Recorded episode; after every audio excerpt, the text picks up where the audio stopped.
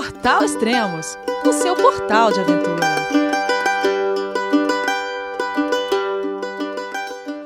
Bom dia, boa tarde, boa noite, bem-vindo a Extremos, o seu podcast de aventura. Hoje vou conversar com a minha amiga Julirata e saber tudo o que aconteceu em sua cicloviagem desde o último podcast que gravamos, que foi o 207. Esse daqui é o podcast 270, então muita água rolou por baixo dessa ponte aí. Vamos saber tudo o que aconteceu. Oi, Julie, tudo bem? João, é você, meu filho? Alô, pai. Eu consegui. Eu tô no cume do Everest. Eu vi, meu filho. Te acompanhei tempo todo pela sua página Spot. A família de produtos Spot utiliza tecnologia 100% via satélite para manter você sempre conectado em suas aventuras. Fale de qualquer lugar do mundo através do Spot Global Fone e utilize o Spot Gen 3 para estar sempre rastreado e conectado aos serviços de emergência. Desapareça quando quiser, seja encontrado quando precisar. Saiba mais em findmespot.com.br. Oi, Elias, tudo bem? Oi, pessoal. Quanto tempo? saudade, hein? Eu também, tava Sumida. com muita saudade, Elias. Eu tava com muita saudade de falar com você. É, legal. E, mas às faz quanto vezes, tempo às que a vezes gente eu não... ouço. Às vezes eu ouço o podcast só pra matar saudade de você, Ah, que legal. Que legal. Eu vou falar sobre isso. Eu vi um post que você fez outro dia lá no Instagram. E você falando que ia voltar e falando pro, pro pessoal, o pessoal perguntando, vai ter podcast no extremo? Você falou, não, vai ter sim. Aí não lembro quem que é agora, talvez você até lembre, mas a pessoa falou assim, ah, tô com saudade de Elias pegar no seu pé. Tem, tem. Tô com saudade das perguntas picantes do Elias. Tô com saudade das- do Elias te chamar, de, chamar a borboletinha de SUV das. É, Eu falei, gente, vocês têm mais saudade do Elias do que de mim, né? Muito, muito amigo, pessoal adora que eu pego no pé. Mas eu nem pego no pé de ninguém, vai. Bom, na verdade, como você ficou um tempo parado, aí eu não podia mais pegar no seu pé, eu comecei a pegar pé- no pé do Israel. Meu, eu acho que vocês bateram o recorde da, de podcast mais longo da história, né? Quase, quase quatro Pelo eu- horas. Foi isso? Quase É? quatro horas. Eu falei, Ah, não, a gente bateu os Vingadores Ultimato. toma, Vingador, toma, Marvel. meu Deus do céu, como pode vocês dois terem tanto pra falar? Cara, como pode isso? Ô, Julie, a gente gravava o podcast, quanto tempo era? 40 minutos, 50 minutos, não era? É, o nosso, nós temos nove podcasts É. e eu tava fazendo as contas aqui, nós temos quase nove horas de, de conversa. Pô, É uma hora, mais ou menos, de, de podcast comigo. Só com, em um podcast, você e o, e o, e o, Isra, e o Isra bateram quase metade dos meus. Exatamente. Ó, ensina o pessoal a falar, Júlio. Pelo amor de Deus, o pessoal não para. É, né? o poder da síntese. Exatamente. Ô, Júlio, onde você tá agora? Bom, eu tô aqui em Georgetown, na capital da Guiana. Cara, você ouve falar assim, Georgetown, cara, sei lá, cara, não vem, não vem na minha cabeça a capital da Guiana, sei lá, parece que você tá lá na Europa. Tem, tem uns nomes, tem algumas capitais que, pelo menos pra mim, cara, quando eu ouço, você fala assim, ah, mas é a capital mesmo? Au- Austrália, Canberra. Como Canberra? É Sydney, caramba. Canberra, Canberra soa um pouco um negócio meio caribe ou Exatamente. alguma coisa na África, né? Precisa dar um toque pro pessoal. É, Austrália, Ottawa, como assim? Que isso? Muda a capital aí, faz favor. Faz alguma coisa mais condizente. É, exato. Mas con Pois é. condizente com a minha ignorância. Mas eu tô numa capital que fala um inglês super difícil de entender. Eu fico toda hora. Oi? O que, que você falou? Repete, por favor. Inglês pra que lado? Inglês pra, pra Inglaterra, pra Estados Unidos? Nenhum dos É um dois. in- nenhum dos dois. É um inglês bem bem da- do Caribe, assim. No em Belize eu também tive essa dificuldade, porque é um, é um inglês enrolado no, no crioulo. Hum, Então, é, às vezes tem umas palavras que não estão em nenhum, não tem nenhuma conexão com o inglês que a gente conhece, que a gente estuda. E principalmente o inglês que a gente ouve, que é o inglês dos Estados Unidos, né? Tá, sim. Então é muito difícil de entender, muito difícil. É, legal. Ô, Júlia, descreve onde você tá. Eu tô escutando algumas vozes aí no fundo. É, hoje eu tenho companhia por aqui. Eu tô, É. tô numa, numa sala bem antiga, de uma casa bem antiga, que é uma hospedaria. Ela é, ela é toda azul e branco, um azul, um azul bem antigo também, com os móveis que devem certamente ter mais de 30 anos. Uhum. E junto comigo tem três mulheres é, locais que misturam, que estão falando, vocês vão ouvir uma mistura de inglês, às vezes um pouquinho de criolo Uhum. e às vezes um pouquinho de uma outra língua local que elas também têm uma uma uma conexão com são quilombolas, então elas também falam uma outra língua que que é o eles chamam de guianês. Então é, se eles quiserem que a gente não entenda, eles eles Uhum. eles vão conseguir. Mas tá batendo uma brisinha super gostosa aqui, é o melhor lugar da casa para ficar. Ah, fantástico, legal. Ó, antes de a gente começar o podcast no roteiro certinho, é, você fez uma pergunta lá no seu Instagram, né? Fiz, eu pedi pro pessoal participar, fazendo perguntas, já que fazia tempo que a gente não conversava é, via podcast, e eu achei legal chamar o pessoal para participar. E aí eu- fizeram um monte de pergunta, né? Ah, legal. Eu vou pegar algumas aqui e aí você vai responder. As, as que você não responder aqui, depois você vai responder direto pra eles, é isso? Isso, as que eu não responder via podcast, porque não tem, não tem muito a ver com o nosso contexto de hoje, é, eu respondo via live lá no Instagram. Tá, vou pegar aqui o primeiro então, do Trips and, and, and Road Trips, é, que perguntou, que também estava como uma das minhas primeiras perguntas, né? Conta como foi o tempo que você ficou parada, como foi sua recuperação? Bom, é, para quem está chegando agora, esse é o nosso décimo podcast, então tem uma história longa. É, eu acho que o Elias, o Extremos, o Portal Extremos tem o, melhor registro da minha viagem, né, o mais contínuo, porque a gente gravou desde o do zero, né, até antes de eu sair da viagem, até, até o, o nosso último podcast, que foi um pouco depois do meu acidente. Ah, a, a gente gravou antes de você sair da viagem? Gravamos, nós temos um Nossa. podcast zero. Ah, Normalmente eu não costumo fazer assim, porque normalmente eu espero a pessoa sair, tá pelo menos Você uma falou. semana. É, legal. Você falou, pois a gente tem um, um registro super legal. Tem um, um- esse primeiro podcast, né, que durante um tempo foi chamado de zero, depois foi renomeado para um. É. Ele, ele tem a minha apresentação, ele tem os meus planos, o que eu estava imaginando fazer.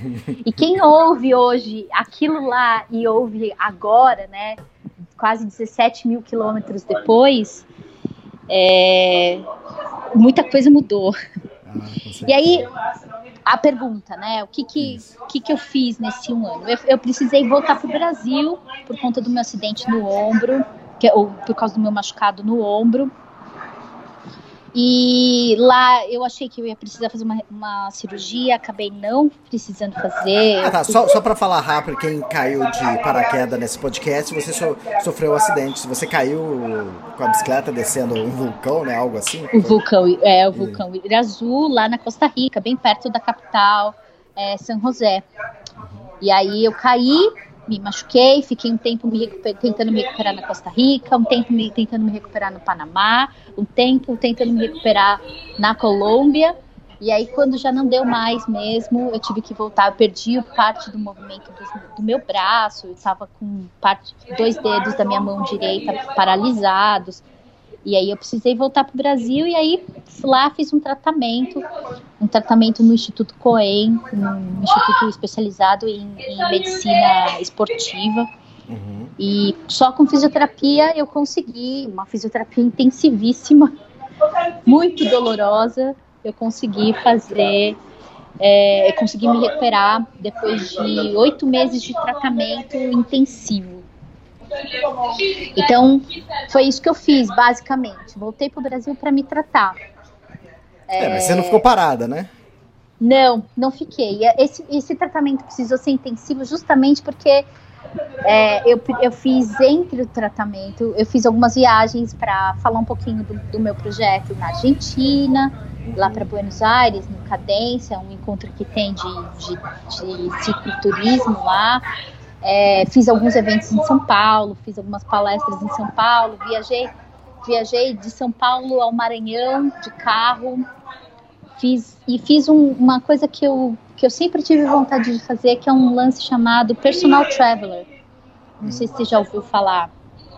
Acho que não. Que é uma pessoa que que você contrata para compartilhar a sua experiência de viajante. Então, uma mulher de 50 e poucos anos me contratou para fazer uma viagem saindo de São Paulo, passando pelo Paraguai, fomos até São Pedro do Atacama, descemos a, a, a, do Atacama para a Patagônia e depois subimos é, via a costa do Atlântico pelo, pelo Uruguai até São Paulo de novo, num grande triângulo, uma viagem de 40 e poucos dias, foi foi uma viagem incrível e a ideia era compartilhar com ela essa a experiência do viajante mesmo, uhum. não, não só do turista, mas esse olhar do viajante, de experimentar uns lugares é, de um outro jeito, de, de olhar para as culturas de um outro jeito. Porque eu sou uma péssima turista, né, Elias? A gente já conversou um pouco sobre isso.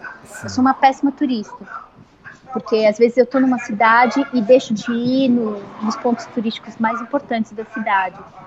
Mas eu sou uma boa viajante, então eu, eu circulo muito bem nos lugares, eu gosto, eu gosto de ouvir o que as pessoas têm para dizer, eu gosto de me perder nos lugares.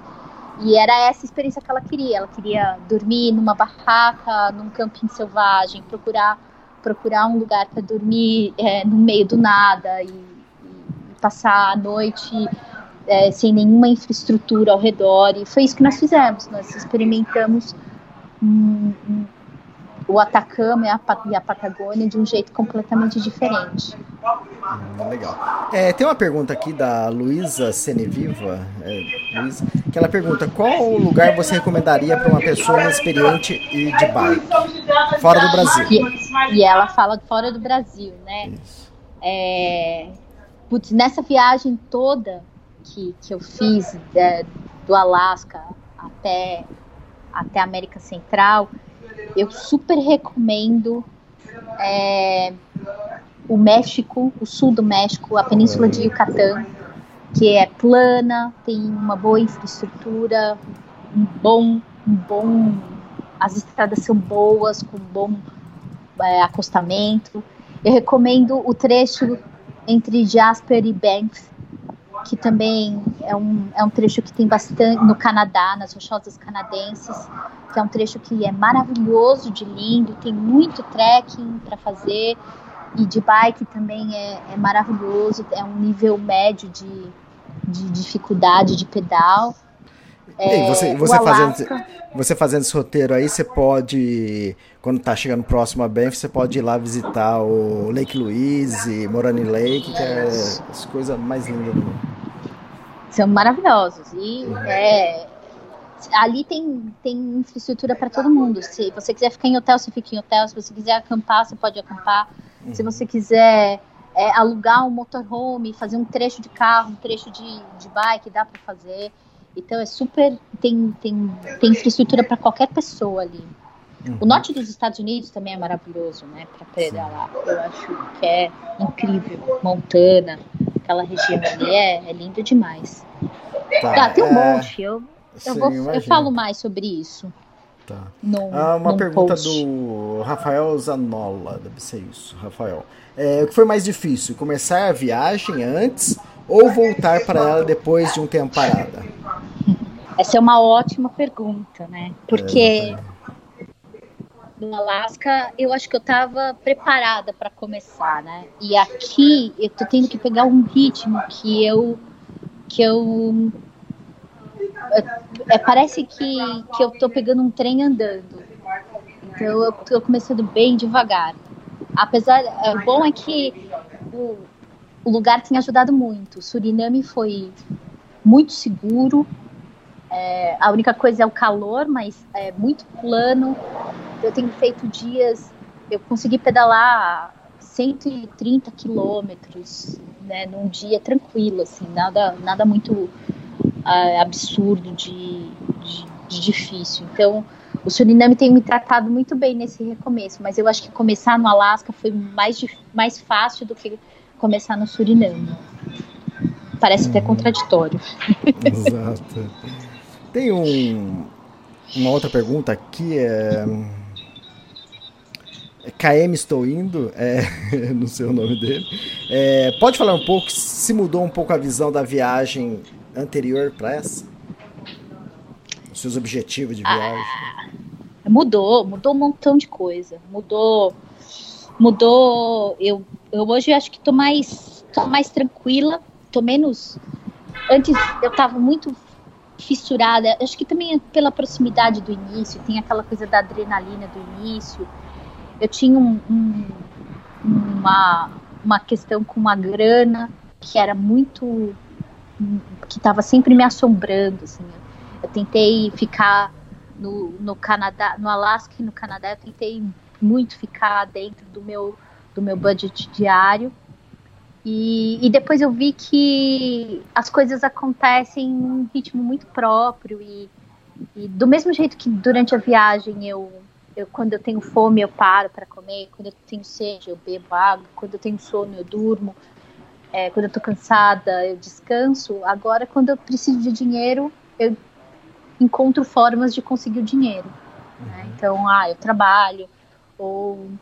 E às vezes, o que eu preciso não é nem o dinheiro. O que eu preciso é, sei lá, de uma refeição, de um lugar para ficar, é, de uma peça da bike e as coisas acabam acontecendo e chegam. Eu, eu crio mecanismos para conseguir o que eu preciso. Então eu estou muito mais relaxada agora. Eu, eu acho que se relaxar também tem a ver com confiar um pouco mais também na estrada e nessa vida que eu escolhi, porque agora, três anos depois, eu acho que eu já não sou, eu já não, eu não me sinto mais em viagem, eu me sinto mais viajando. Uhum. E faz toda a diferença é, é isso, né? Eu não tô indo para algum lugar, eu não tô voltando para casa. A minha casa é aqui, aqui e agora. Uhum. Então, eu acho que essa foi a grande mudança para mim, né, em relação à viagem mesmo. Eu não tenho mais ansiedade de chegar num lugar. Eu, eu curto mais o lugar onde eu tô. Onde você tá. O momento, né? É o momento. Ah, tem uma pergunta aqui do Fernando e ele começa. Eu só queria falar que você me inspira. e depois ele fala: alguma dica para quem tem vontade de cair na estrada, mas tem muito receio? Tenho, eu tenho uma dica sim. Vai mesmo assim. Boa. Vai mesmo assim, porque é, o medo a gente só descobre que o quão pequeno ele é quando a gente chega perto. Se a gente mantém ele distante, ele vai ser sempre grande. Então, é, esse negócio do receio, ó, não importa o teu receio. Ah, tem muita gente que fala assim, ah, eu tenho medo de faltar grana. Não tenha medo. Você vai perceber que você precisa de muito menos. Eu tenho medo de não conseguir. Se você não conseguir, não tem problema. Você dá um jeito de descansar e, e se você não gostar daquilo, você para e volta. Não tem. A gente, quando a gente se aproxima do medo e, e o medo tem muitas camadas, né? E aí, quando você se aproxima do medo, você vai tirando as camadas, você vê que ele não é tão grande assim, ele nem é tão importante assim. Então, por isso, a minha dica é: se você tem medo, se você tem receio de viajar sozinho ou acompanhado, de bike ou de carro, de ônibus ou de carona, não não tenha medo, vai, porque você vai descobrir que é bem menos, bem menos, aquele medo não faz muito sentido quando você está perto dele. Uhum. Ó, tem uma, uma pergunta muito boa aqui também, é, deixa eu ver o nome, acho, o nome é meio diferente, é Elias Luiz, não sei se você conhece. ah, me fale mais desse cara. Você tá namorando? Continua? Ah, essa é uma pergunta bem do Elias Luiz mesmo. Só Não estou ser. namorando, Elias. Não. Não. estou namorando. Foi parte do preparo para essa, pra essa nova etapa da viagem é, terminar o namoro. É, Ficamos dois anos namorando, né? aham. E aí agora estamos. Somos amigos, continuamos amigos, mas é muito difícil namorar é, com uma pessoa na estrada e a outra não. Como eu quero continuar na estrada sozinha, eu não achava justo ficar impondo para ele também uma vida que não é não é fácil, né? Uma vida de sempre estar se preocupado com o outro é, é muito complicada. Então a gente Então pode não dizer. estou namorando, é, ouvinte Elias Luiz. tô, Ah, não tô perde a livre na mania. pista. É, você tá literalmente na estrada, então. Tô livre na pista. Como dizem no Rio. Exatamente. Você acha que ia perder essa? Não, né? É claro Né? que não ia perder. É, mas não fui eu, foi um ouvinte ali que deixou a pergunta. É, né? Eu nem falei que foi você, viu? ah, você não falou. Você vê como você se entrega. Verdade. Ai, Legal. Elias. Bom, v- vamos voltar então. E agora, pô, então vamos partir agora pra, pra sua volta. Você voltou pra onde? Você Isso. tinha parado no Panamá e você voltou Isso, pra onde? pedalei, pedalei até a cidade do Panamá. Então eu terminei América Central, certo? Sim. Aí a próxima etapa era. Eu, eu ia pedalar até um pouquinho mais ao sul, esse era o plano inicial. Pedalar até um pouquinho mais ao sul, pegar um barco para as ilhas e ir até a, é, a Colômbia. Uhum. Eu queria chegar até Cartagena, até Cartagena na Colômbia, Cartagena de las Índias. E, mas aí cheguei no Panamá, eu, eu já não estava com movimento no braço, estava sentindo muita dor, tive que resolver voar, voei para Colômbia. Depois voei para o Brasil, mas o lance é, eu considerei a América Central é, terminada Tá, concluída, certo? concluída. Quando eu voltei pro Brasil, eu falei, pô, vamos. Já que eu tô aqui, vou ter. Aí a Gol, a Gol Linhas Aéreas, me falou: olha, você pode viajar para onde você quiser aqui na América do Sul. Eu falei, meu, Como? Por quê? assim? Por que eles não falam isso pra mim? Porque você não tem os olhos puxadinhos. Não, eu tô Ah, deve brincando. ser, deve ser. Porque você não tá fazendo extremos das Américas, Elias. Aham, sim. Te contar. É, e aí eu falei, meu, vou, vou fazer então a volta das- da América do Sul, que ia começar ali na América, ali no, na Guiana é, Francesa, passar Guiana Francesa, Suriname, Guiana Inglesa, Venezuela, Colômbia e aí descer Tá, lá sim. pela Pan-Americana. O caminho que o Isra fez, né? Tá. Um monte de outros ciclistas. Só que aí, é, eu tentei o visto para para quem não sabe, a Guiana Francesa é território francês, é, não é, território não continental francês, né? Então você precisa pedir visto para para entrar. Como brasileiro, nós precisamos pedir visto por conta da continuidade territorial, gente. É vizinho e eles exigem visto.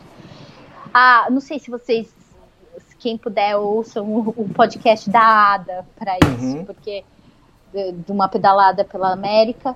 é, os caras são super chatos, eles exigem que você comprove grana, comprove onde você vai ficar hospedado, que você tenha ticket de entrada e ticket de saída.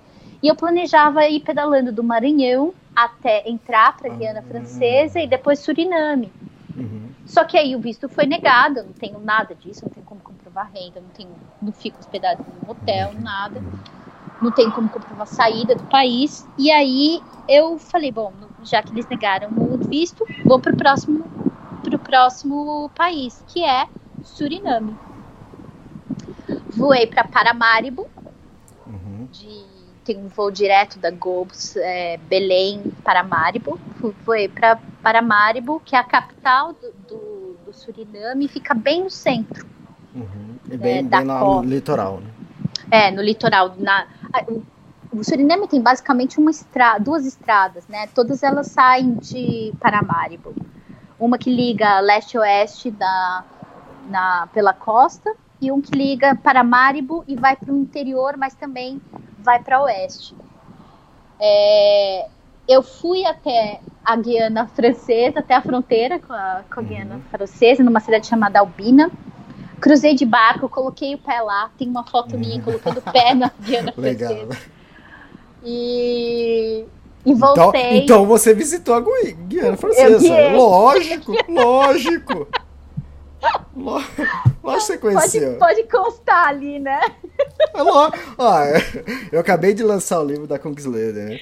E, e eu falo, eu, lá no final, no último capítulo, eu falo que eu fiz uma travessia que eu fui até é, a Noruega. Mas, tipo assim, eu entrei nem 500 metros na Noruega, mas eu conheci. E outra, eu conheci uma Noruega que ninguém conhece, nem o norueguês conhece, porque é no meio do nada lá. Ué, eu conheci, ué. Por que não? Entrou 500, 500 metros, 563 metros, né? Ah, acho que nem foi 500, acho que foi uns 100 metros. E, ah, tava dentro. Eu só queria cruzar e pisar, falei, pisei. Aí você coloca lá, conheci também, Noruega. Então, fui eu que fui eu que eu coloquei mesmo lá, né? Eu, eu marquei no, ó, visitei é, e tomei um café lá. Fui, Ah, tomei um pô, café e gastou voltei. dinheiro ainda lá. Eu gastei dinheiro. Euro, né? Lá é euro. É euro? É, é muito engraçado, porque você não imagina que as três Guianas aqui em cima, né? A, a Guiana francesa, a- o Suriname, que é, que é a suposta Guiana holandesa, e a, a Guiana inglesa, onde eu tô agora, elas são pedaços da Europa aqui. Se a gente.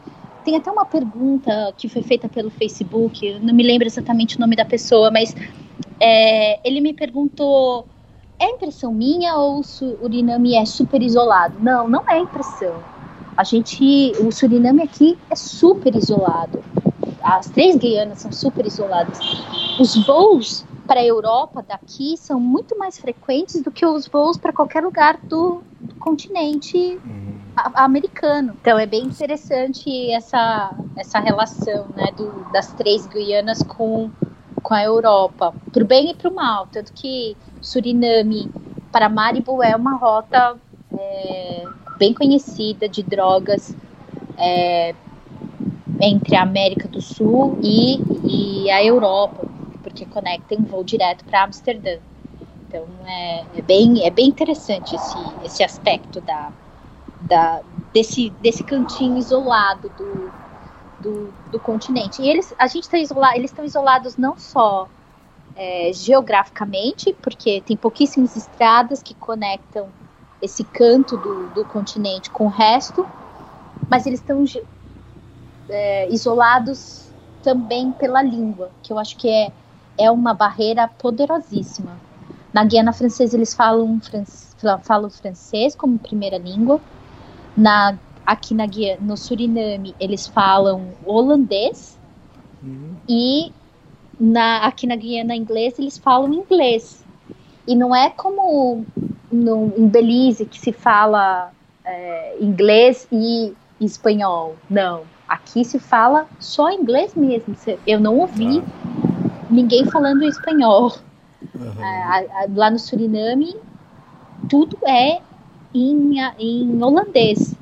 E eu não sei se você quem se você está familiarizado com o holandês, mas é uma língua dificílima, tanto de ouvir como de, de entender, assim, é bem complicado de, de entender. O bom é que lá também eles falam inglês, então dá para dá para falar. Na Guiana Francesa eu fiquei pouco tempo, só algumas horas, então eu não sei.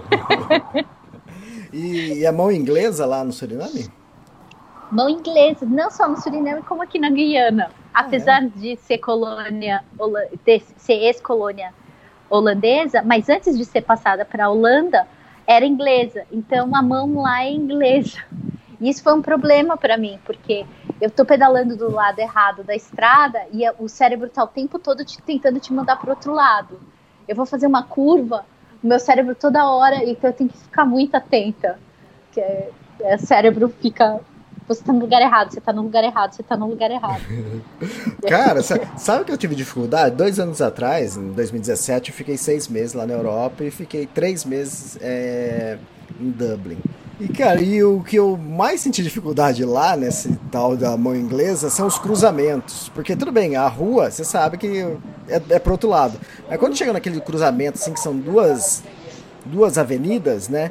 E vem carro de quatro lados, você não sabe para que vai, pô, vai virar daqui vai para onde. Nossa, eu ficava com dor de cabeça assim, tentando adivinhar. E aí o que, que tem que fazer? Segue na, na, na faixa de segurança, espera o sinal abrir e fechar para você atravessar, senão você fica perdido. Ou espera, ou espera um carro vir pra você seguir, né? Não, então, é porque você mira um carro lá, né? O carro já tá ao lado contrário. Aí quando ele vai fazer, ele vai cruzar e virar, ele vira pra, pra um lugar que você não tá acostumado. Você fala, meu Deus, cara. Não, e aqui tem um lance também dos caras. ah, Quando a gente tá pedalando aí no Brasil ou, no- ou em qualquer lugar com a mão certa, quando você tá passando perto de uma linha de carros parados, você fica esperto quando você tá indo num, num dado sentido. Uhum. Porque aí se a porta abre, né? Tem, tem esse problema. Aqui inverte tudo. E aí. é, nossa, é, tem, é um- eu achei bem difícil, assim, os primeiros dias. Sim. Eu ainda dei uma, levei umas buzinadas, claro, e bem básico. E mas foi foi duro o negócio aqui. O que mais diferente lá no Suriname? Bom, o Suriname foi o melhor lugar para pedalar em termos de topografia. Que Eu estava comentando de da, de Paramaribo até a fronteira com a Guiana teve uma variação de 20 metros de Ô, altura louco! acumulada. Aham, que maravilha, hein? Você quer Essa- plana, é o tapete. de, de Paramaribo para leste, né, em sentido a Guiana Francesa, para Albina, tiveram duas montanhas, dois morrinhos. Um tinha 70, 40 metros, o outro tinha uns 30 metros. Então deu 70 de, de acumulada. Mas também uma coisa, quando você vê uma montanha, você fala, nossa, finalmente eu vou subir um pouquinho. Você começa a sentir falta de subir. Foi, foi maravilhoso. E uma das coisas que mais me surpreenderam aqui no Suriname, lá no Suriname foi a comida. Hum, Porque logo depois parte. é a melhor parte. Pra mim foi a melhor parte. Eu não cozinhei praticamente.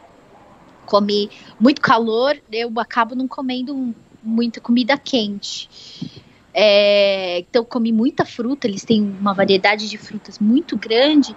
Mas o legal também, que além das frutas amazônicas, porque a gente está na borda aqui da, da floresta amazônica, Aham.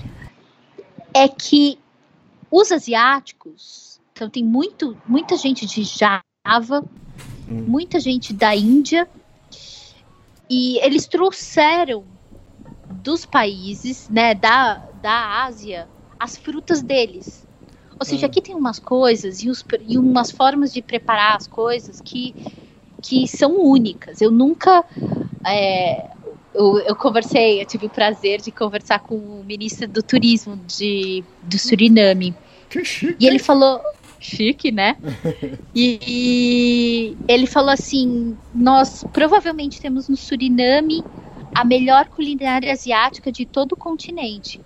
E eu não duvido, porque eu não sou de postar comida no, no Instagram, mas eu comi umas coisas tão diferentes que, que eu tive que postar. Eu, eu- precisava desse registro, não só para mostrar, mas para mim também, porque o, o meu Instagram virou meio que um, um registro, né, de, de coisas para mim. Então, eu tô sempre dando uma olhada no que passou e como, como eu vi as coisas.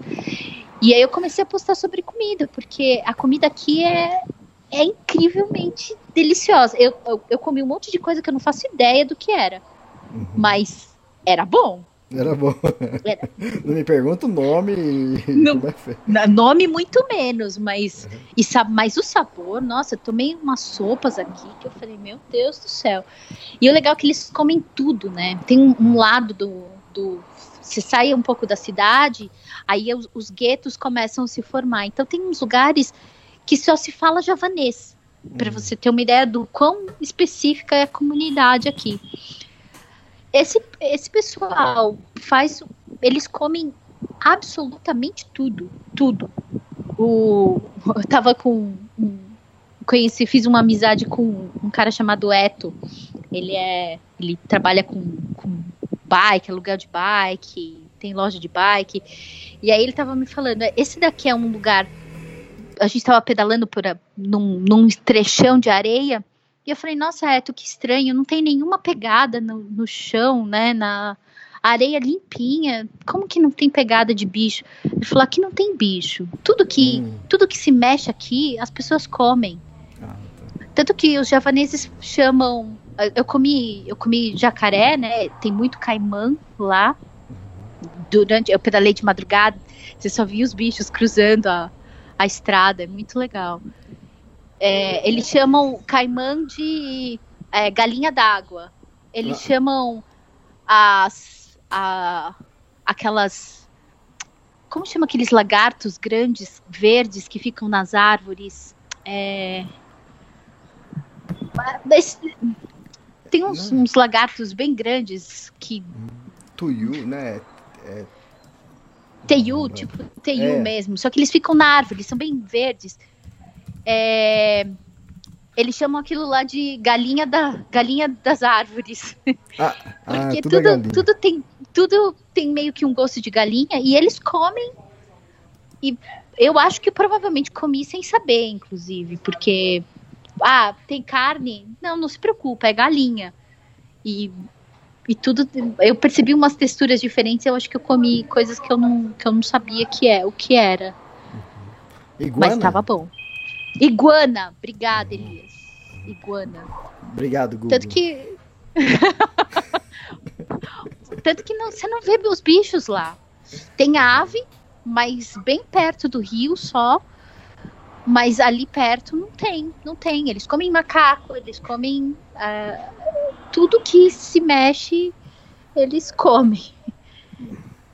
É mas bem é, cultural. Mas é bem cultural, né? Tipo assim, você, talvez você até assusta no começo, mas é, é assim. E uma outra coisa também que é interessante é que nenhum lugar que por onde eu passei, nem Canadá, nem Estados Unidos, eu tive tanta facilidade de comer vegetariano como aqui. Hum, que legal. Muito fácil e, e não é aquele vegetariano. a opção vegetariana é macarrão. Não. É, é uma, é uma variedade muito grande de comida, é, comidas gostosas, cheirosas, é, bonitas, bem preparadas. Então, é. é, já que você comentou, é, seu Instagram é Julie é, underline Irata, é o seu Instagram, né? É, você tá Isso. tá falando aí, eu tô vendo assim a foto da, da sua sopa que você tomou, um chá bem clarinho aqui. De malva. Ah tem o chá de malva, tem, tem umas ovas de. E esse daí eu acho que é provavelmente o prato mais exótico que eu já comi, que são ovas de, de peixe. Uhum. A gente tá. A, a, gente conhece o caviar, né? Que Sim. são os ovos de peixe, mas são as ovas do esturjão. É, eu conheço por foto. Uhum. Aqui eles comem na verdade, numa parte bem específica da comunidade, eles comem o ovário da fêmea, hum. cheia de ovos. Então eles limpam o peixe e comem. É, eles secam e defumam o peixe. Então você come quase como um, um snack, assim, vendendo na, na, na beira da estrada, você come peixe, peixe seco defumado, bem gostoso. Você falando assim, eu começo a pensar que eles é, talvez tenha dificuldade ou tenha pouca comida industrializada, é isso? Por isso que eles vão mais para esse lado? Ou não? Eu não sei, Elias, é um jeito interessante de ver. Mas eu não acho que a, teria uma boa aceitação uma comida mais industrializada. Eles comem mais saudável, eles comem mais natural. Mas eu não sei se é pela dificuldade de acesso Eu acho que é uma questão mais cultural mesmo. Parece que a, eu cheguei a, a entrar na casa de uma senhora de uma família javanesa. Ela não falava, ela não falava nem inglês, ela só falava javanês. Há 60 anos vivendo, né, nascida já lá e, e mas só falava javanês. E a expressão máxima de carinho para com uma pessoa é, é a comida. Então, se você ela gosta de você, é comida que ela vai te dar. E comida, comida de qualidade é ainda mais carinhoso. Sim. Então, uh, se você. E eu sei que é bem latino isso também, a questão de. Ah, come que. Mas não é o come, come de qualquer jeito. É o come eu come uma coisa fresca, bem feita, uma coisa é, natural e que te faz bem. É, e que nós vamos dividir aqui entre nós. Não só você come, eu como também. É uma coisa. Eu achei bem interessante essa coisa. Me deu vontade de ir para Java, viu? Fiquei ah, é? com vontade de, ah. De conhecer um pouco Java. Eu acho que o Suriname me, me, me, me picou um pouquinho esse mosquitinho de, de ir para a Ásia um dia muito legal. É, a comida asiática é muito boa também, muito gostosa. E é, depende né? do lugar também, muito picante. É, aqui também é. A pimenta ah, é, é, bem forte. Uhum. É, você, é você um... passou pelo México, né? Então você já tá treinada. É, mas eu achei aqui pior, viu, Elias? Ah, é? eu achei aqui a questão da pimenta bem mais forte. Lá no México ainda tem uns preparos que se usa a pimenta como um tempero, né? Então eles tiram a semente. Aqui não. Aqui a semente é macetada na comida. Então é picante de verdade. eu achei aqui mais do que lá. É, eu tive que beber leite um dia desses aí, viu? É, eu gosto de picante, né? Mas também nem tanto, viu? Porque, sei lá, tira um pouco o gosto da comida. É, é gostoso, mas eu que... não muito. É, eu também gosto, mas também não muito. É igual sal, né? Sal na medida Exatamente. certa, ele exalta o sabor. Exato. É, no excesso, ele tira o sabor da comida. Uhum. E também sem sal, fica parecendo é. sabão. Pois é. Mas o, aqui, aqui os caras comem comida apimentada mesmo. Uhum. Não só lá no Suriname, como aqui na Guiana também. O pessoal gosta de uma pimentinha, viu? Ah. E ninhos de tartaruga, é, foi na onde? Foi no Suriname? Ah, eu fui para Galibe. Eu é. fui fui conhecer. Bom, parte do meu projeto é visitar unidades de conservação em áreas protegidas. E aí, conversando com o pessoal da International Conservation, eles me orientaram a visitar duas tribos indígenas que ainda são remanescentes é, na costa, são um dos últimos remanescentes na costa é, do Suriname. Eles ficam em Galibe, são duas tribos que antigamente eram inimigas e agora vivem, convivem pacificamente numa mesma vila que chama Galibe, mas eles têm uma linha bem delimitada, assim, até aqui é uma tribo, daqui para frente é outra tribo. Uhum. A escola fica bem no meio da, da, da hum, linha divisória. E dali eles te levam para com eu queria muito conhecer com uma pessoa local, um guia indígena, e eu conheci, eu tive a oportunidade de conhecer com, com o Jeff, um, um, que é um, é um indígena, filho, ele é filho do xamã, e ele, ele nos levou até um, um, os ninhos das tartarugas. Aqui eles têm aquela tartaruga de, de couro, que é aquela grandona, uhum. parece um fusca na praia. Ele parece um fusca, ele é, ele é enorme. E tem também a verde, a, a, a, a careta careta, a verde ou, ou de, é, que, é, que também aí acontece, ela ocorre também no Brasil. E aí eu pude ver eu nunca tinha visto. Eu pude ver elas vindo para a praia, ah, preparando o ninho. Vi, vi todo o processo delas, tudo com, com luz é, vermelha para que não afete a visão das da, para que não assuste as tartarugas. Então eu vi desde o momento que ela saiu do mar até, até ela achar uh, o lugar onde ela faz o ninho, aí depois ela botou os, os ovos, eu, eu pude fotografar ela tirando, fazendo, botando os ovos, fechando o ninho e entrando no mar de novo, num processo que durou quase seis horas de dela sair do mar até voltar para o mar de novo, deu quase seis horas de, de observação, mas foi uma das coisas mais incríveis que eu já vi assim na minha vida. Fantástico. Eu nunca tive o prazer de ver, eu nunca tive a oportunidade. Também. É, você sabe que eh, o pessoal diz que a tartaruga, quando ela tá botando o ovo. Porque é uma das coisas que você fala, meu, como é que ela sabe a hora de sair da água? Uhum. E, e os monitoramentos aqui mostram que a mesma tartaruga volta toda a estação para um lugar onde ela nasceu, né? Uhum. E o mais interessante é que elas voltam com alguns metros de distância ah, de onde elas, elas saíram a última vez. Hoje Ou seja, bom, hein? Pois é, meu. Como é que funciona isso? Como é que, como é que funciona isso na cabeça do bicho, né? Uhum. Eu, eu fico imaginando. E aí ela, ela sai, ela procura o lugar ideal, ela acha o lugar ideal, cava, bota os ovos. Às vezes ela faz um ninho falso.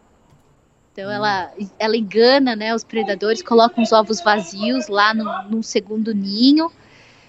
É, mas ela, ela coloca os ovos e dizem que na, nesse momento que ela está colocando os ovos, ela entra numa espécie de transe e que quase nada pode perturbar esse bicho.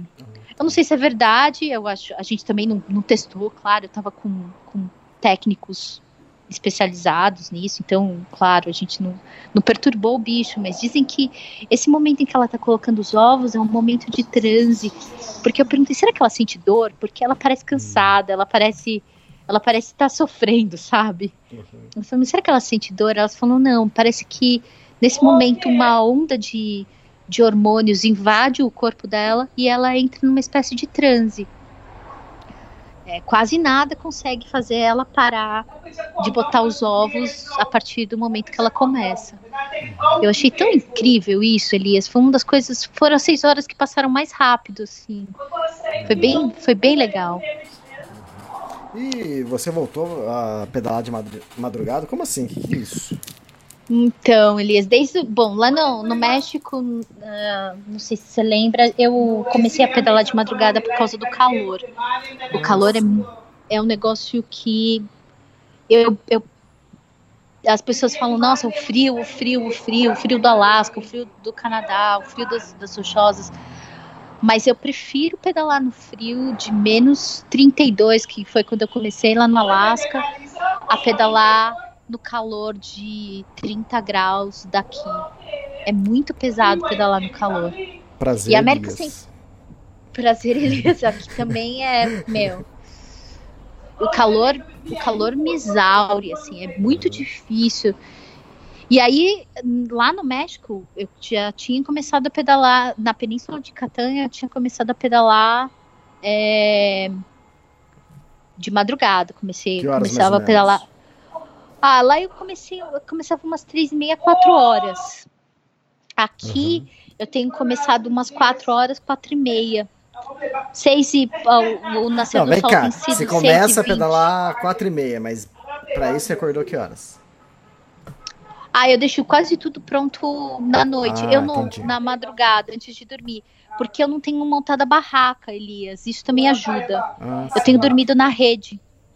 Ah, legal. Aqui dá para dormir na rede, porque a cada, sei lá, a cada alguns quilômetros você encontra sempre casa abandonada, é, galpão onde as pessoas colocam maquinário. Então eu tenho dormido, eu tenho dormido na rede. Uhum, virou uma japonesa e... baiana. É, eu sou meio maranhense, né? É verdade. Eu sou meio, eu sou metade nordestina. Eu, eu, aqui faz sushi de rapadura, meu. meu Deus, essa é nova pra mim. então eu durmo, durmo na rede, é bem mais fresco. E aí é só socar tudo no saquinho e de manhã eu tô pronta para sair. Eu nem como. Né? Eu, eu vou comer a minha banana da manhã, eu tenho comido banana, tem uma a, a banana aqui é bem gostosa, bem fresquinha. É, tenho comido banana de manhã praticamente, e aí como uma banana no- já pedalando. E bichos?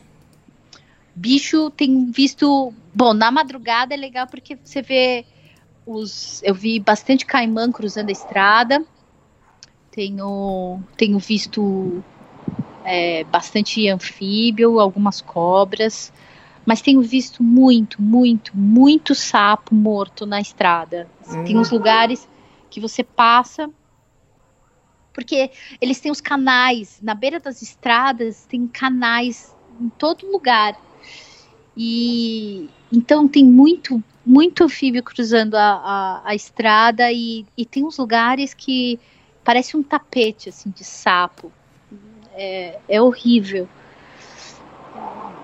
E aves, aves tem muito.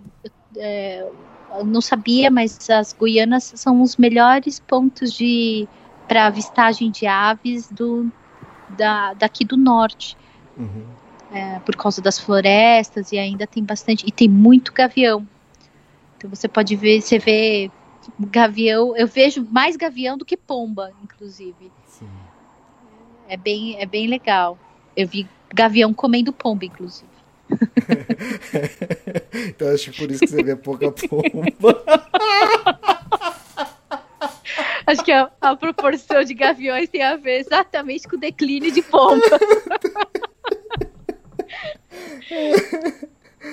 Mas faz todo sentido. É, É, bonito eu- de ver, é bonito. Deixa eu contar uma coisa, lá vem a história. Eu, eu morava numa chácara, né, lá em Cabreúva, e eu comecei a criar agaporne.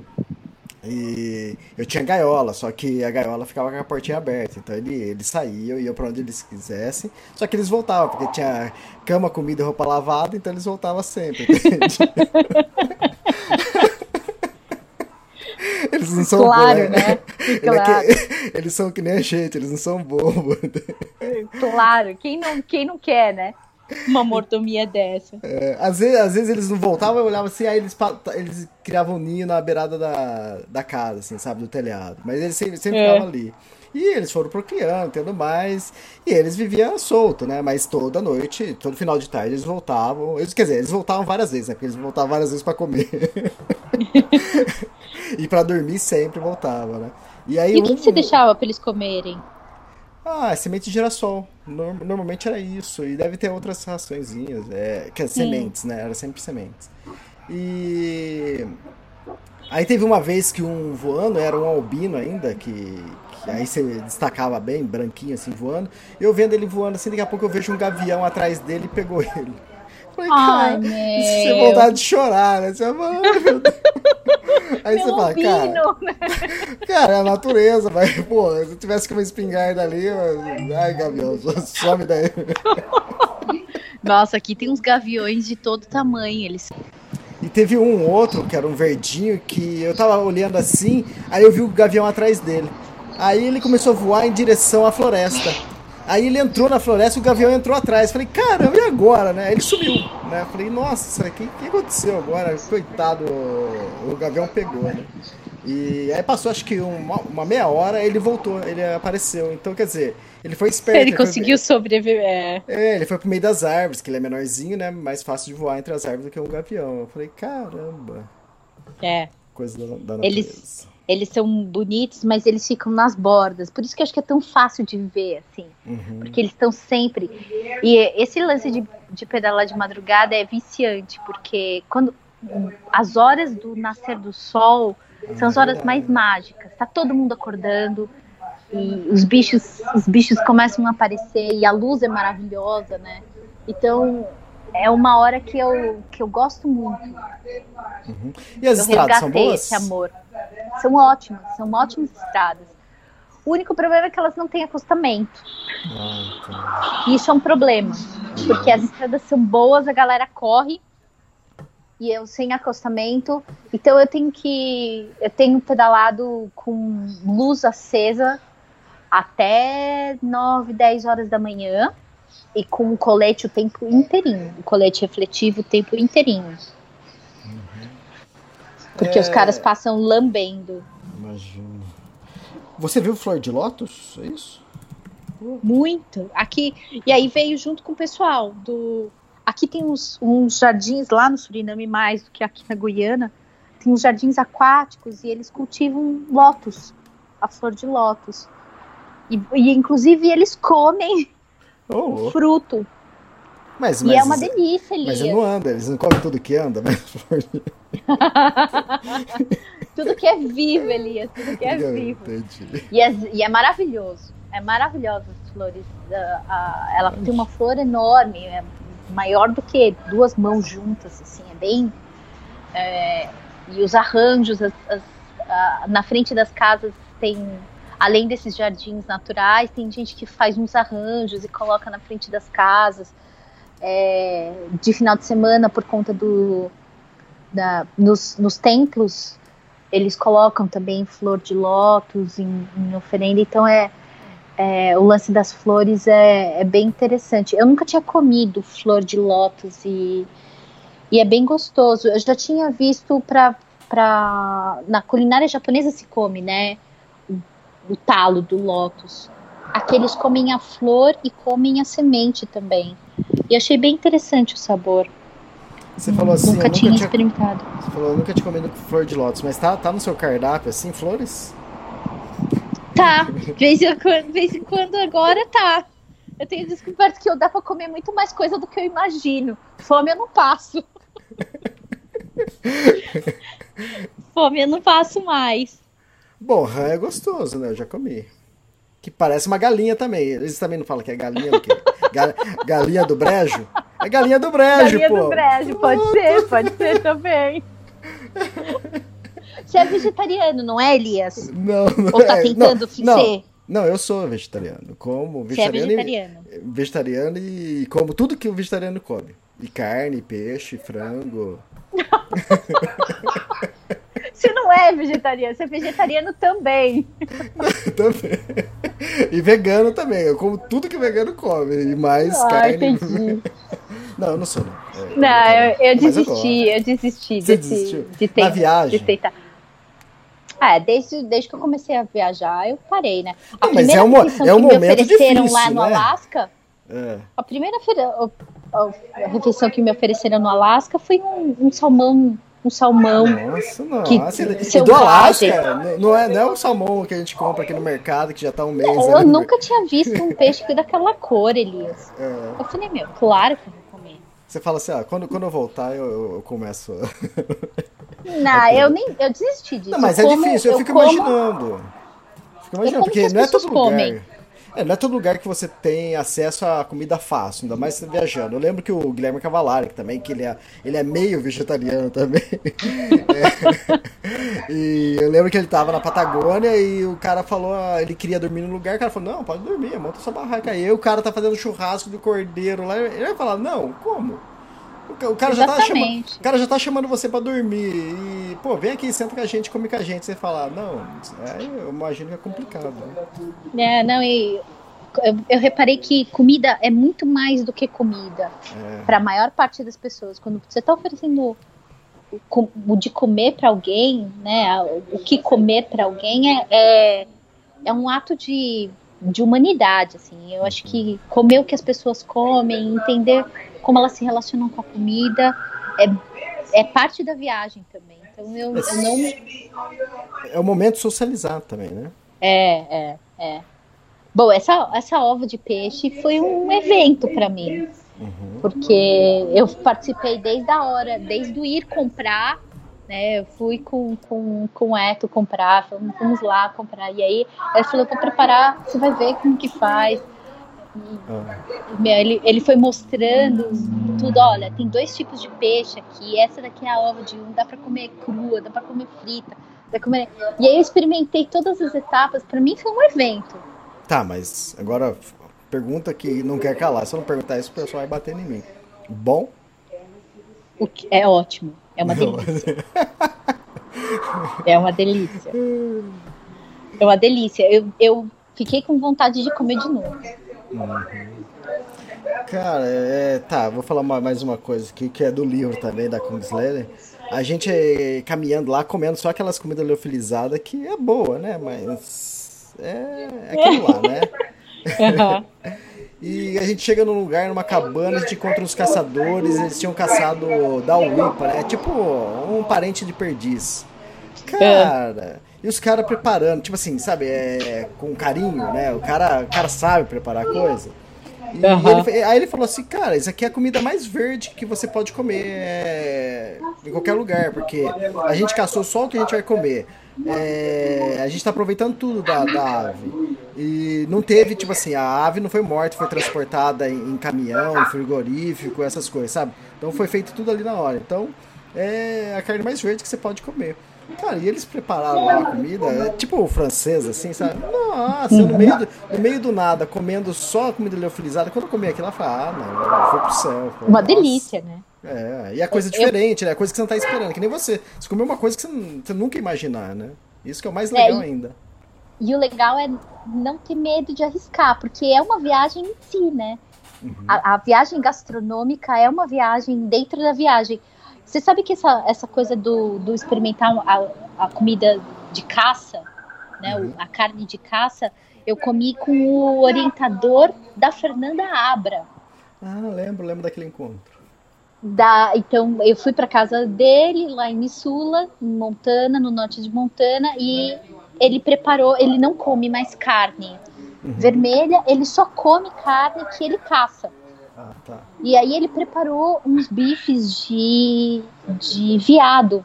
Aham. E foi uma das carnes mais suculentas que eu já comi, assim, na minha vida. É a coisa mais.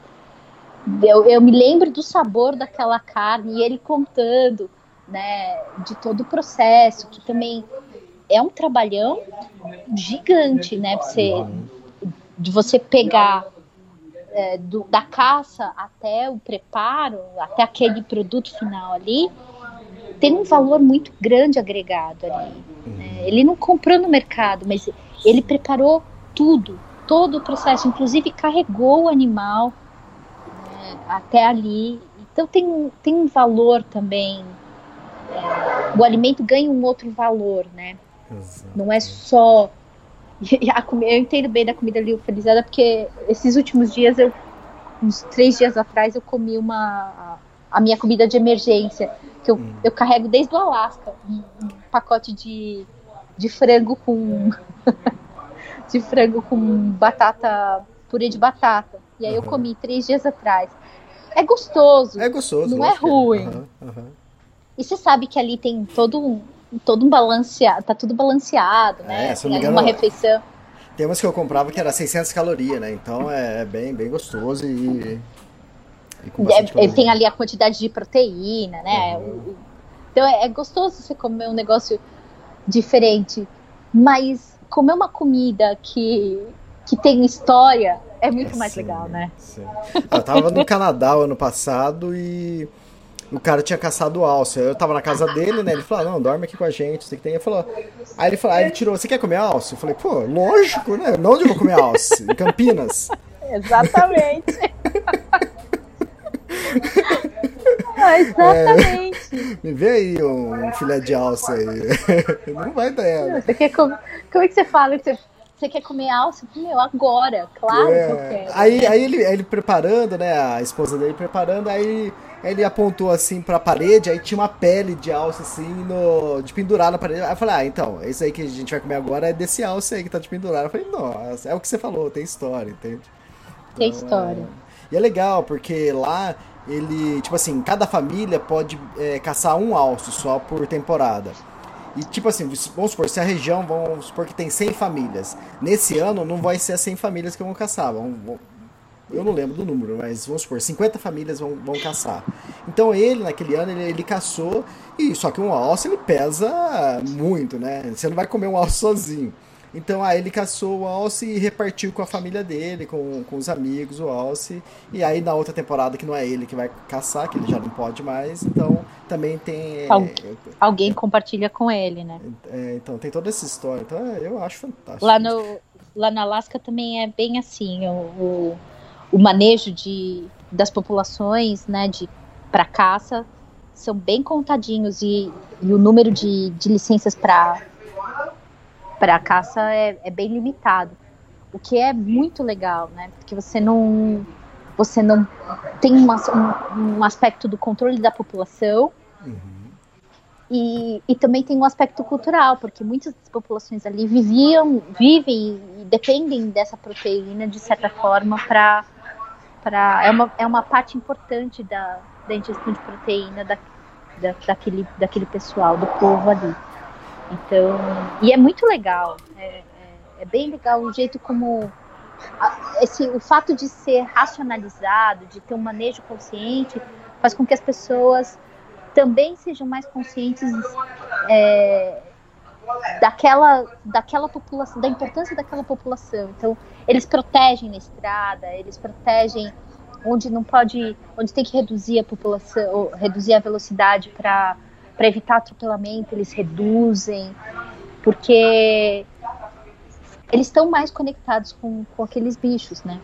É, então, é nessa estrada que você, que você, deu a dica pro pessoal ir pedalar, que é de Jasper até Banff, é, toda essa estrada, se não me engano, 300 quilômetros, não toda a estrada, um trecho de 300 quilômetros, mais ou menos, é cercado de alambrados dos dois, dos dois lados da estrada. Então o bicho, para quê? Para evitar o bicho de atravessar a pista e morrer atropelado. E tem várias pontes, as pontes verdes, né, chamada. E não é pontinha Isso. verde pequenininha não, é imensa a ponte. Exatamente. E você, olha, olha assim, tem a plantação, em cima tem árvore em cima. Então, cara, é, é fantástico tudo essa parte. É muito legal, é.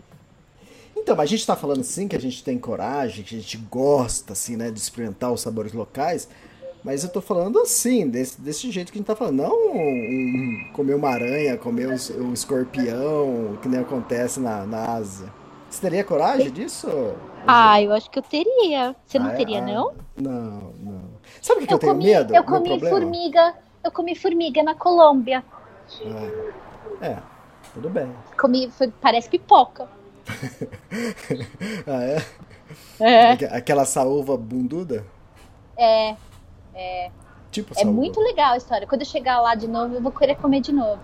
Uhum. Mas salgadinha, bem gostosa. Eu gostei. Eu comi farofa. Eu, tô, eu comi a farofa também. Uhum. Eu tenho coragem. Você não tem coragem? Não, escorpião não, não precisa. E acho que nem eles comem lá. Eles devem servir lá e falar, ah, os bobos aí comendo, né? ah, eles deviam comer antigamente, né? Mas hoje em dia deve ser mais turístico o negócio. Eu, eu, é minha visão, né? Não sei. Mas o que, que eu penso, né? Às vezes eu tô passando num lugar, eu tô passando ali um dia e tô fazendo uma viagem longa, sei lá, ou tô fazendo uma travessia de, de trekking, alguma coisa, ou, ou você que tá pedalando, e você vai comer uma coisa que pode fazer mal para você e, e vai ferrar sua brincadeira, entende? Então, deixa, vamos, lá comer o normal, entende? É, então, eu, é, eu, essas coisas mais diferentes eu, eu não tenho coragem. Eu como, eu como. Eu como e depois mando uma Coca-Cola atrás. É, boa, boa, boa. é, isso aí é receita da minha mãe. Aí. Minha mãe fala qualquer coisa, ah, eu quero uma Coca-Cola agora. Desentope pia, limpa a janela, limpa inox e também esteriliza o sistema, o sistema digestório. É, exatamente. É uma boa saída também. Ah, você conheceu um, um povoado lá? No Suriname, isso? Yeah. Os quilombolas? Ah, então. Bom, o Suriname tem um, um, uma história bem recente. Acho que. Eu não me lembro de ter ouvido falar disso, mas o Suriname viveu uma ditadura é, até pouco tempo atrás. Uhum. E, e eles, eles têm. Aqui o, o povo mar, maroon. É, que, que eles que são os nossos quilombolas ali. Então são os descendentes diretos africanos que é um povo guerreiro, assim. É, foram os primeiros que conseguiram formar os grandes quilombos fora das, das, das plantações, das, das, das, das, áreas de cultivo. Então eles formaram núcleos é, de resistência bem distantes das cidades. Então, entre Albina e, e Paramaribo, eu passei inclusive num ponto onde teve um massacre, o, o ditador É, acho que acho que nem o ditador matou uma vila inteira, hum. incluindo mulheres grávidas, crianças. Eles fizeram um monumento ali, chama Moiwana.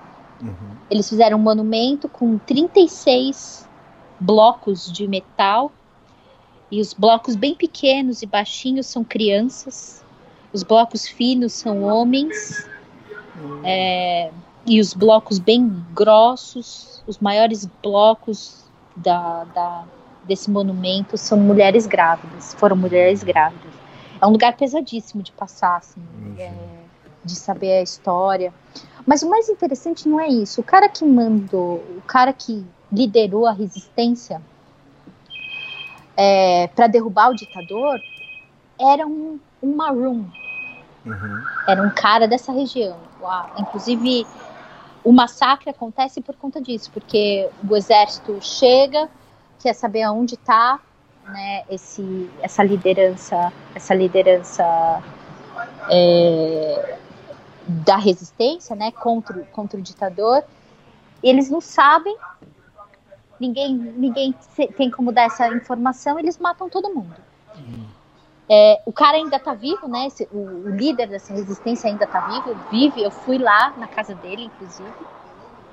E, e aí ele contou esse lado da história. Mas o mais interessante é que esse cara não pode sair do país, ele tá lá preso, porque ele tá na lista dos mais procurados da Interpol. Mas o presidente do país, que é o ex-ditador, hum. Foi democraticamente reeleito e também não pode sair do país. Ou seja, as duas lideranças partidárias do país, do Suriname, não podem sair país. do país, estão presos no próprio país, porque se eles saem, eles, eles são procurados internacionalmente. O presidente, por conta de crimes de guerra, que, inclusive esse de Moiuana, e o, o, o opositor, por conta uh, de ter desencadeado, ter iniciado uma guerra civil no país que durou, que matou centenas e centenas de pessoas. E tudo isso aconteceu a, a uma floresta de distância da gente, a, a, uma floresta amazônica de distância da gente. A gente, eu não me lembro de ter ouvido falar disso. Também não. E, e foi, a gente está falando de década de final da década de 80, 90, quase anos 2000. Uhum. Então é, é, agora, foi agora. Uhum. E os caras estão vivos, os caras estão ali. Eu, eu vi o cara, eu fui na casa dele, eu vi a casa dele. Ele me pediu só para não fotografar, mas, meu, é, eu, a história tá viva aqui no Suriname. E isso está acontecendo no país todo. Todo mundo está contando sua parte da história, porque boa parte da história não foi escrita nos livros dessa história. Então, tanto os indígenas de Galibe, como os, os Maroons de Moiwana, como os javaneses de Commonwealth, todos eles estão estão falando dessa, estão contando sua história sob o seu ponto de vista, o que torna o país um lugar muito interessante para se visitar culturalmente. Tem bastante lugar para você visitar em que você pode ter essa história contada pelas pessoas é, que não que não foram contempladas nos livros. Isso uhum. foi uma das uhum. coisas mais bonitas do Suriname para mim. E aí, depois do Suriname já é... você foi para onde? Segui, depois do Suriname eu já entrei aqui na Guiana. Tá aí, é... das, das lamentações que é isso? Bom, eu tô num novo setup de, da bike, né, Elias? Assim? Eu, eu me livrei dos, dos alforjes grandes ah, de é? trás. Me é, livrei. Você tá fazendo bikepacking agora? Aquele que a bicicleta bem Não, não chega a ser um bikepacking porque eu continuo com dois alforjes na frente. Uhum. Então, a, a característica do, do bikepacking é exatamente não ter alforjes, né? Sim, sim. Mas eu ainda tenho os dois alforjes pequenos da frente é, eu me eu me eu tentei reduzir ao máximo tudo, então tá, até tá, agora, agora eu fiquei tá curioso. Tá não é mais aquela Não é, fala, pode falar, Elias, fala. Não é mais aquela jamanta agora. De- Deixa eu tentar Tá vendo? Tá vendo porque as pessoas sentem falta? Você verbaliza coisas que as pessoas Eu não. não. têm coragem de verbalizar nas, nas redes sociais. Se você quiser mandar uma merda, também fica à vontade, se eu te encho o saco. eu não vou ficar nem um pouquinho triste. Viu? Não, mas, ah, não, mas conta. Era eu- deixa eu pesado tentar- mesmo. É, eu sei, eu sei. Mas deixa eu tentar entender. Tem a bicicleta sim, ela tem duas rodas, né? Uma na frente da outra. Isso. A da Então, frente, antes- que, que você. Antes Tá. eu tinha dois, dois alforjes na frente, Uhum, normal. de tá lá. 12 lit é, 16 litros cada um. Uhum. E atrás eu tinha dois alforjes de quase 30 litros cada um. Até aí tudo normal. Aí eu, eu colocava uma mochila em cima dos Uhum. alforjes traseiros e colocava também é, um outro monte de coisas sobre os alforjes dianteiros.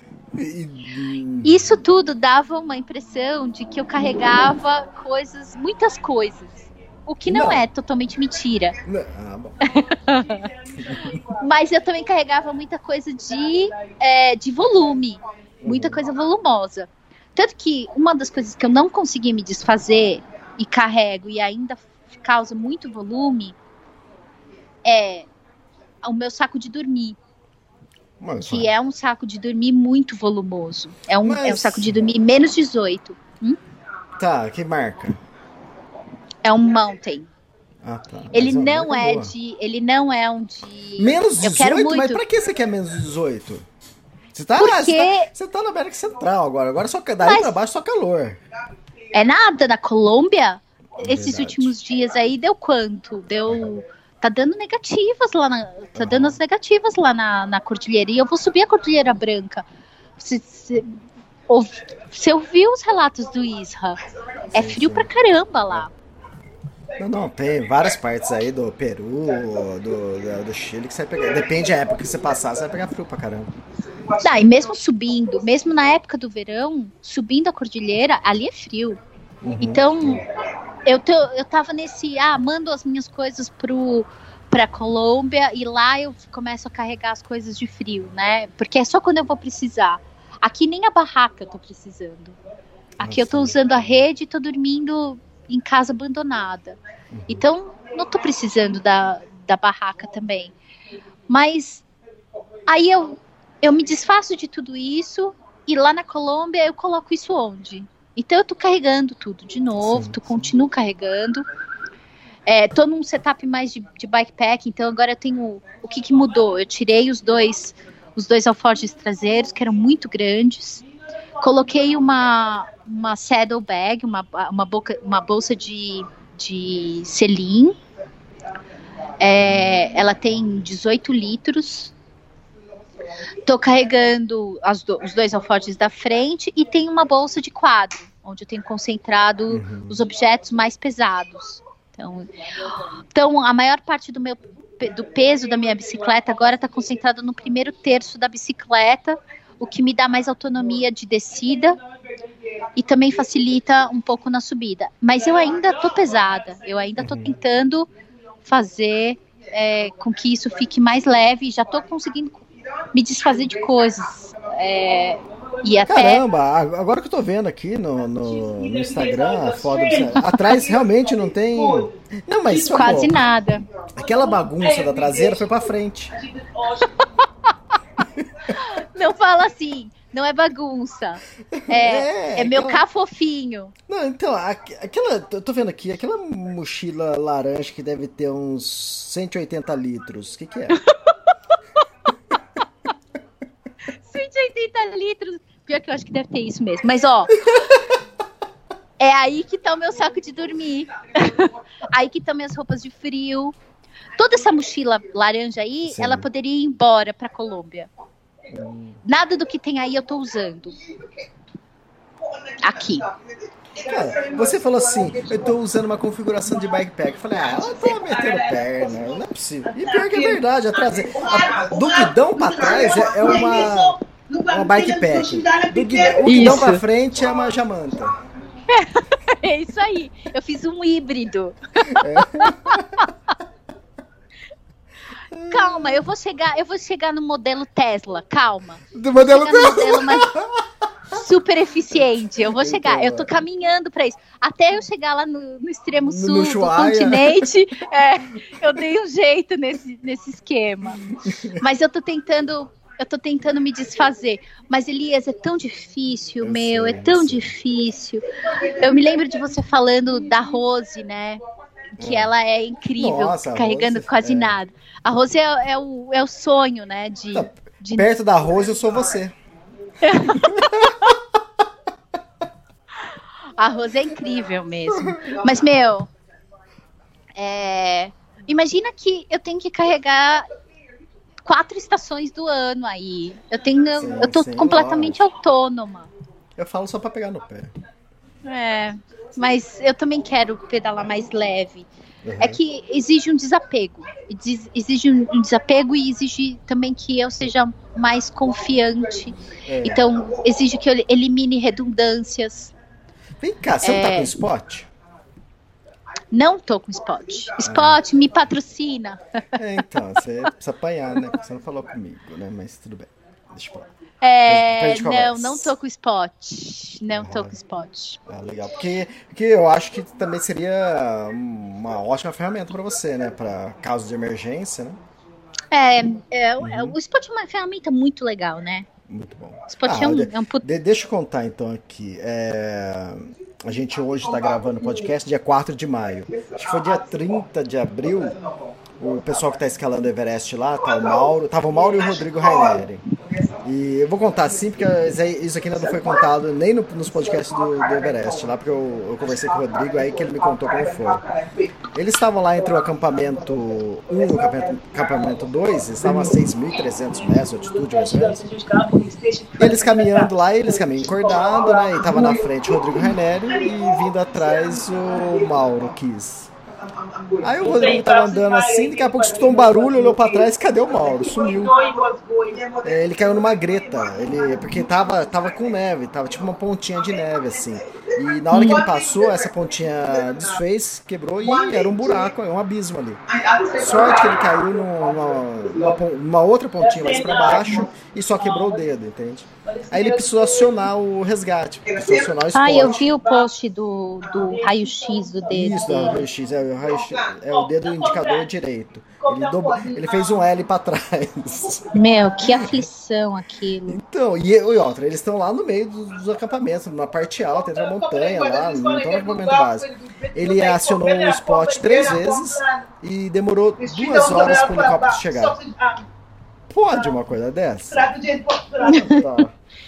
Meu, Não tô dizendo que em toda situação vai, vai demorar esse espaço de tempo curto, né? Mas é, normalmente é um dia, no mesmo dia, né? Ou às vezes, depende de onde você estiver, pode até ser no próximo dia, mas é fantástico. O cara tava precisando de uma emergência ali, apertou o botãozinho, duas horas depois o helicóptero já tava indo pra, pra Katmandu. Você sabe, Elias, que a gente tá falando, ó, claro, o Everest é uma situação super extrema em termos de Aham. isolamento, né? Mas você sabe que eu, tô conversando bastante com, com alguns cicloturistas que já entraram e saíram no- na Venezuela no últimos, nos últimos seis meses, né? Hum, E, e o estado de alerta é, militar lá é tão grande que eles têm alguns pontos é, que eles chamam de pontos cegos do país, onde se perde completamente o Ah, sinal de tudo e entendi. qualquer coisa. É complicado, hein? Então, tá, eu tenho ficado bem atenta com a situação da Venezuela, porque teoricamente, depois de Trinidad e Tobago, é o meu próximo país. Exato. né? Então, eu tô. E essa coisa do, do sinal e da ajuda é uma coisa que tem me preocupado bastante para esse futuro não tão distante que tá, que tá aí na minha frente. E Bom, ainda bem que ele foi achado. Bom, aqui o legal é que é, os únicos rios que você tem que cruzar de barco são as fronteiras de país. Ah, Então as fronteiras naturais e geográficas se co- coincidem. Todos os outros rios são atravessados por, pontes hoje. Hoje Aham. tem as pontes de metal, principalmente as de metal, mas tem pontes longas com controle militar e tudo mais, mas são pontes, tem pontes dentro do país. As duas pontes que, ah, os dois rios que não têm pontes e, e parece que nunca vão ter, é, é o que os presidentes falam, são os pontes, as pontes entre países, entre então a Guiana Francesa e Suriname tem um rio que você cruza e a fronteira é no meio do rio.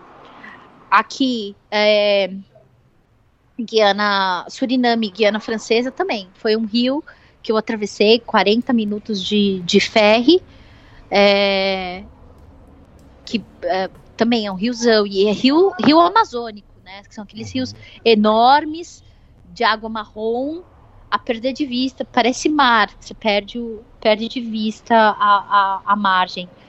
É, é bem interessante essa, essa questão dos, dos, dos rios aqui. E eu tô aqui em Georgetown, eu olho para o mar, tô bem perto da costa. Eu olho para o mar e é o mar do Caribe, só que você não acredita que é o mar do Caribe, porque a água é marrom, parece um rio, mas porque aqui tem um monte de desembocadura de rio, é, é um monte de foz de rios, rios grandes, importantes, que trazem sedimento é, lá de, do Mato Grosso. Então, o, o copo plástico, a garrafinha, se você jogar uma garrafinha lá no Mato Grosso, no Pingu, vem parar aqui. De repente você tá aí assim, você vê um Guaraná Jesus. É, do lado do Maranhão, né? É, não é difícil, não. Não é, não é difícil. Che- Chega aqui, tem muito plástico aqui, nossa senhora. É, é triste de ver essa a costa, a situação da costa aqui. Bom, e daí você vai pra onde? Amanhã, Elias, estou voando para Trinidad e Tobago. Eu ia Tá. de barco, eu ia Trinidad pegar uma carona de veleiro. Aham. É outra coisa que a gente não tem muito, a gente aprendeu mais lá no, no, no colégio, né? No seu, pra quem nunca visitou. Cara, é uma ilha um pouquinho pra cima da Venezuela. É isso aí. Tem um ferry, inclusive. Tem um barco, por isso que eu tô indo para lá. Uhum. Primeiro porque é, eu isso, falando com todas as com todas as, as os filtros, por favor, quem estiver nos ouvindo. Todos os filtros possíveis. Essa é uma impressão só minha, única e exclusivamente minha. Eu tô um pouco chateada com a Guiana. É. Tô um pouco de saco cheio da Guiana.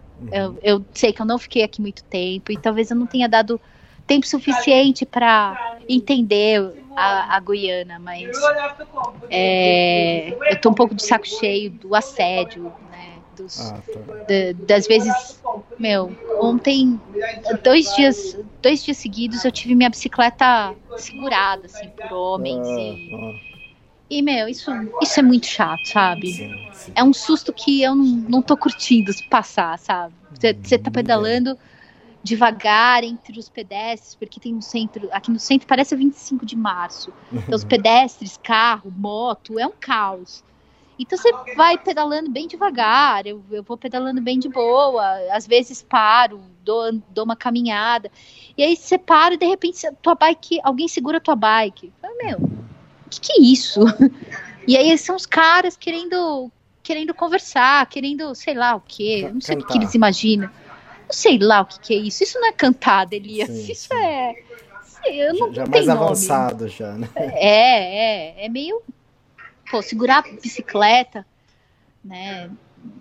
E, e segurar o braço, assim. Eu acho. É um pouco violento demais pra mim. Eu tô um pouco de saco cheio disso. Uhum. Eu ia viajar, eu ia pedalar pro sul em, em direção à floresta, dar a volta, entrar, entrar no Brasil e subir para para para Venezuela, mas um conjunto de situações estão me fazendo ir para Trinidad e Tobago e de lá ir, ir para Venezuela. Então eu não vou descer para a Amazônia, vou subir para o Caribe. Então amanhã, amanhã tô voando. Eu ia de numa carona de barco, de veleiro, trabalhando, mas é, o veleiro ainda tá no Suriname, ainda tá em Paramaribo. Eles vão para Cayenne, depois que vão para cá, e aí eu decidi que é, um voo de 100, 100 dólares daqui até, até Trinidad e Tobago. E vou conhecer Trinidad e Tobago, pedalar por lá, ver cachoeira, curtir uma praia. E depois decido se eu vou para Venezuela ou o que, que vai acontecer. O futuro só a estrada pertence. É, legal, legal. Ô, Julie, maravilha gravar podcast com você de novo. Fazia tempo, hein? Agora vamos voltar a colocar mês a mês isso. É, a gente se, fala no mês que vem com novidades desse futuro incerto aí. É, então, também tava é. com saudade, viu, Elias? É, legal, também. e o público também, com certeza. Legal. Legal, então. É, obrigado por mais um podcast, então, e até a próxima. Até a próxima, Elias. Valeu, pessoal, por ouvir. Valeu, obrigado. Tchau, tchau. Tchau.